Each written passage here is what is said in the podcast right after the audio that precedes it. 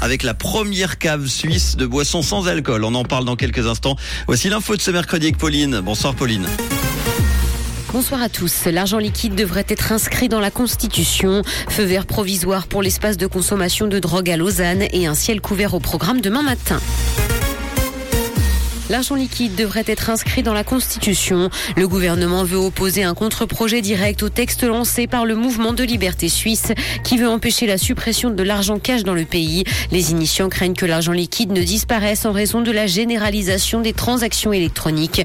Ils y voient d'ailleurs un risque de surveillance accrue. Le Conseil fédéral reconnaît de son côté l'importance de l'argent liquide pour l'économie et la société.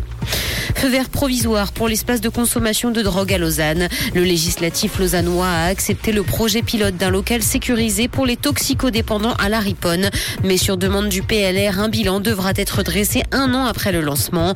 La situation autour de cet espace devra d'ailleurs être suivie régulièrement et des échanges avec les riverains seront également organisés. Les morsures de chiens sont à la hausse à Genève. En 2022, environ 500 attaques canines ont été répertoriées par le service des affaires vétérinaires, ce qui représente une hausse de 25% par rapport à l'année précédente. Des professionnels estiment qu'il faudrait un retour des cours obligatoires pour les propriétaires de chiens, ce qui permettrait aux éducateurs de corriger d'éventuelles erreurs des détenteurs de ces animaux afin d'éviter le pire.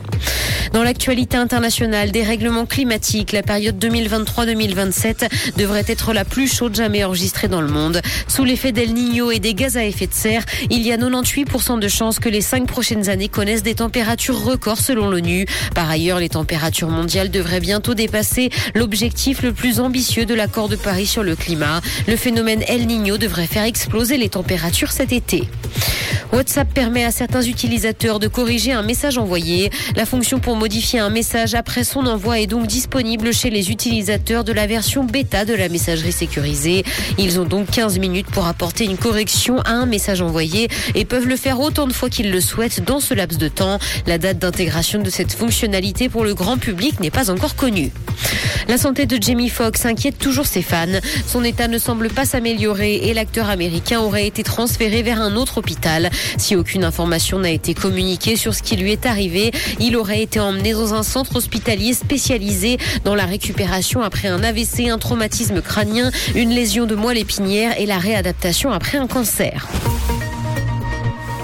Le ciel sera dégagé ce soir et des nuages sont attendus demain matin. Côté température, le mercure affichera 6 degrés à Nyon et Yverdon ainsi que 7 à Montreux et Morges. Bonne soirée à tous sur Rouge.